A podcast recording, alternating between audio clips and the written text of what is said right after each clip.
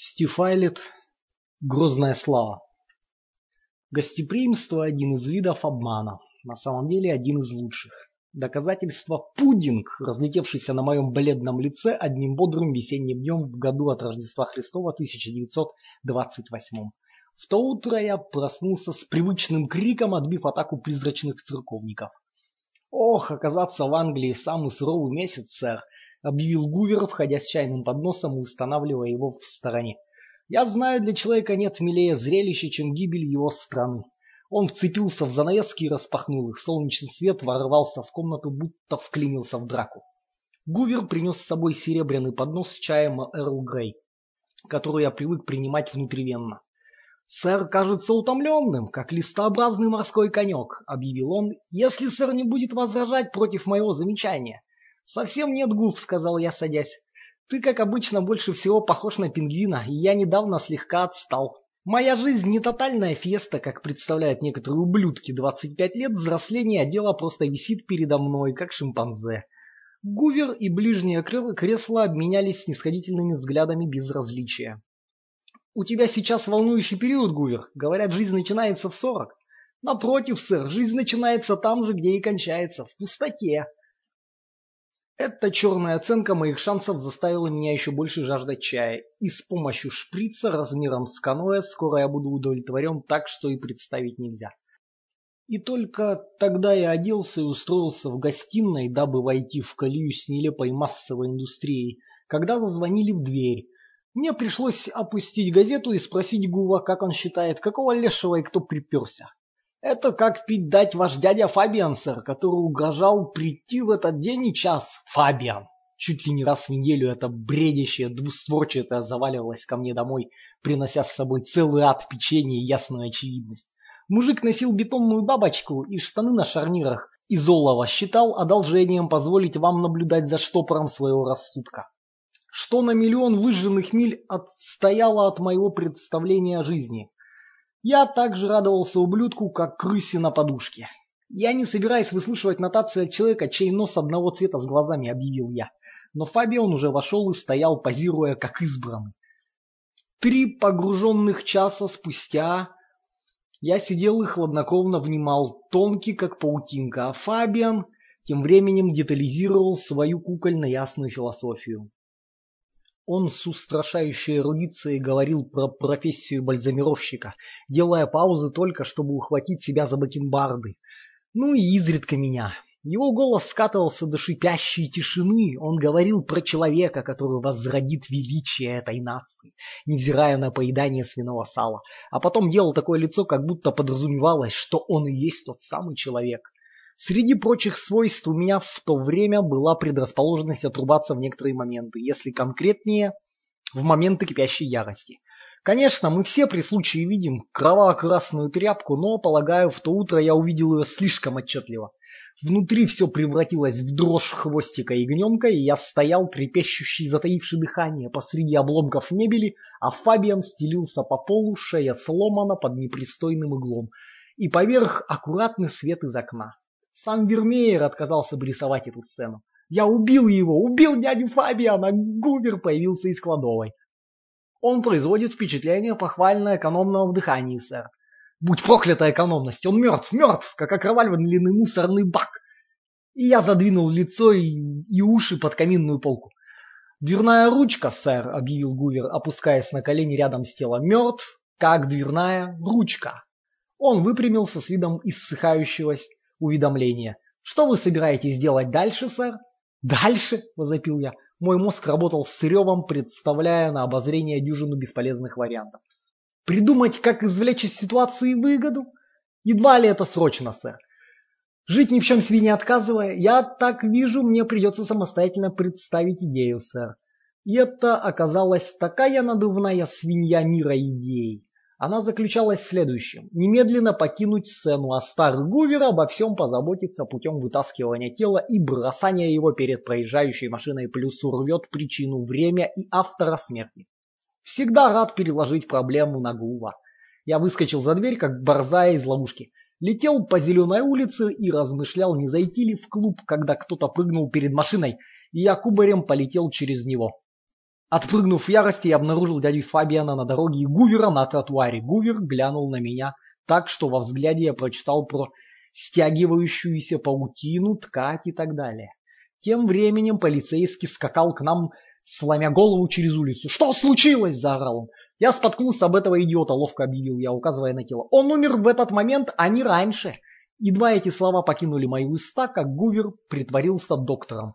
«Да, офицер», — добавил он, щупая пульс трупа, — «этот неуклюжий дурак будет мертв через пару минут, если не доставить его в больницу». В мгновение ока ваш покорный слуга, Гувер и избитый труп оказались в машине и неслись по улицам с эскортом, состоящим из этой пародии на полицейского на мотоцикле с коляской. «Наша единственная надежда, сэр», — заявил Гувер с убежденностью, это вам с дядей поменяться одеждой, пока мы едем в отделение скорой помощи. Тогда вы можете выпрыгнуть из машины в бетонной бабочке, все дела и показать пограничный уровень здоровья. Тогда не возбудят никакого уголовного дела. Разрешите мне пересесть за руль. Я счел этот план достаточно приемлемым, пока не натянул нелепый костюм Фабиана. А Гувер указал на необходимость того, чтобы у меня был сломанный нос и кровь на лице, как у Фабиана там, на дороге. «Буду рад служить вам, сэр!» — крикнул Гувер через плечо. Надеюсь, я вполне в состоянии сломать собственный нос. Но каждый раз, когда я пытался ударить свой портрет, какой-то импульс меня удерживал. Этакий инстинкт самосохранения лица, наверное. Конечно, тут же болтался и Фабиан, пуговицы глазы в моем пальто и шляпе, так что я схватил его за руку и махнул ею в сторону себя. Ужасающий удар послал меня через дверь машины на асфальт, нос как кровавый взрыв. К счастью, мы как раз остановились во дворе больницы, и еще на счету счастья то, что полицейский видел этот удар зомби. Гувер рычал вдали, офицер припарковал мотоцикл и вспенился отваром гнева. «Не переживайте, сэр, я записал номер», — уверил он меня. А я предположил, что пора позаботиться о собственном побеге, иначе я рискую носить эту нелепую бабочку и штаны до конца дней своих. «Не беспокойтесь, офицер», — объявил я, сжимая собственный нос. «Я не буду выдвигать обвинения. Имя Хм, Фабиан, дядя Фабиан, вот так, мистер Фабиан. И сроду не чувствовал себя лучше. И вы знаете человека, который вас ударил? А, да, это мой племянник. Келтиган, выдающийся талант, но чересчур легко впадает в ярость. Офицер поднял брови. Вот как? Но я уже получил преимущество благодаря сердечности. Если бы не мое вежливое и на самом деле приветливое поведение во время этого обмена фразами, офицера не хватило бы удивления когда я содрал его несуразную каску и воспользовался ею, чтобы вырубить его. Он бы ожидал чего-то подобного, и дальше дело техники засунуть болвана в собственную коляску, так похожую на каску, что я разразился хохотом, уезжая прочь. «Я взял на себя смелость накрыть констебля одеялом, пропитанным хлороформом, сэр», сказал мне Гувер, когда я закончил переодеваться в костюм нормального человека. Мертвый джентльмен в кладовой. Я советую вам определиться с планом действий до завершения дня. Его лицо уже стало бутылочно-синим. Я подорвался в клуб, чтобы сдуть прочь все хитросплетения. Там чудили обычные приколы, всякое там топтание улиток. Я робко подкрался к Джемми Доджеру у стойки и спросил ее, как начать испытывать угрызение совести. Он признался, что в первый раз слышит это выражение. Я поблагодарил его и смешался с толпой. Уковылял прочь и добрел до церкви. Признался во всем священнику, который упрямо оставался непоколебимо божественным, невзирая на мой рассказ. В итоге только время потерял. «Бесполезно, Гувис!» — крикнул я, возвращаясь в свое жилье. «Мои планы гибнут, как Соня, которую на скидку уцелил помещик. Что поделаешь?» «Ну и ну, сэр», — ответил Гувер, игнорируя уши спаниеля. «Самые адекватные планы».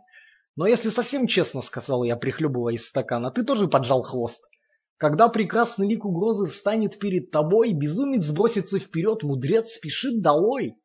Эти утконосые банальности весьма поучительны, Гувис, но между тем в наших дрожащих руках есть мертвец – одна штука и спящий констебль – одна штука.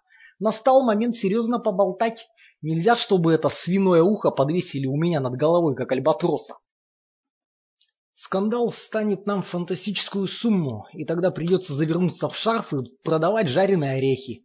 Есть еще вопрос смерти через повешение, сэр. А что, Фабиану еще недостаточно? Я имел в виду вас, сэр, привязанного к виселице во имя излечения от убийства. Убийство? Но ведь у меня отсутствует стержневой злой умысел. Простой недогляд, недогляд, совпавший с недосердцебиением и недодыханием вашего дяди. О, какой-нибудь безукоризненный старпер поручится за меня. Кто там говорил, что великие истины жизни – это воск, из которого мы лепим разные фигуры? Безумный шляпник, сэр. Я начал хохотать, но натолкнулся на зловещий взгляд Гувера. «О, ладно, Гувис, давай свой план, я весь внимание. Ни одно осознанное слово не сорвется с моих губ. Тебе принадлежит мое безраздельное внимание. Благодарю вас, сэр». Итак, в течение его нескольких визитов от моего внимания не ускользнуло, что рассудок мистера Фабиана находится не там, где ему положено. Он тыкал пальцем в Цезаря, старый волк, Однажды застрелил сардину на официальном обеде, потом отбросил пистолет и с рыданиями бухнулся на колени рядом с телом. Каждая матросочка на суше знала, что он псих. В самом деле, сэр, тем и был известен. Серьезность поведения – единственное, что ему мешало. Еще раз нарушение патчи соблюдения. Сэр, серьезность, поведение констебля равноценно замогильное. Смысл его слов манил, как испаряющийся джин. Но идея, выпадающая из свиноваляния его логики, была ослепительна. Той же ночью я отмотоциклил Фабиана в доке и, подперев его в трудном положении, послал без преамбулы в реку. Ни один свидетель в этом сомнительном месте не стал бы тратить силы на то, чтобы поднять веки, потому что мы одели Фабиана в униформу констебля. На следующее утро я одел констебля в одежду Фабиана, и пока он еще ничего не соображал, сдал его в дурдом. Они только взглянули на бабочку и забрали его из моих рук. Раньше, чем я смог бы сказать Блаватское, раздутое тело выкатилось на отдаленное побережье. И я вытерпел месяц шторогрызного беспокойства, пока шло расследование. Но, наконец, какой-то головорез под опекой полиции попытался сколотить свой честно отработанный приговор, разболтав о веселом зрелище, свидетелем которого стал в доках.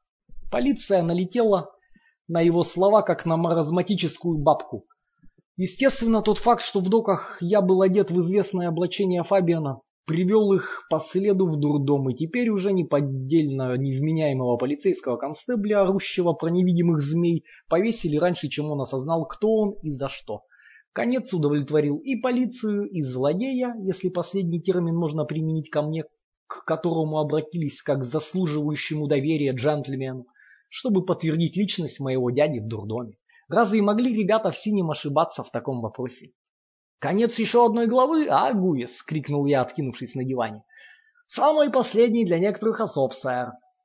«Ладно тебе, старина, не будь таким торжественным. Бывают вещи и похуже, чем повешение. Например, сэр, повешение в опере, ха-ха-ха, там это наверняка. А теперь каким мне газету, старый волк, в ней статья про покойного».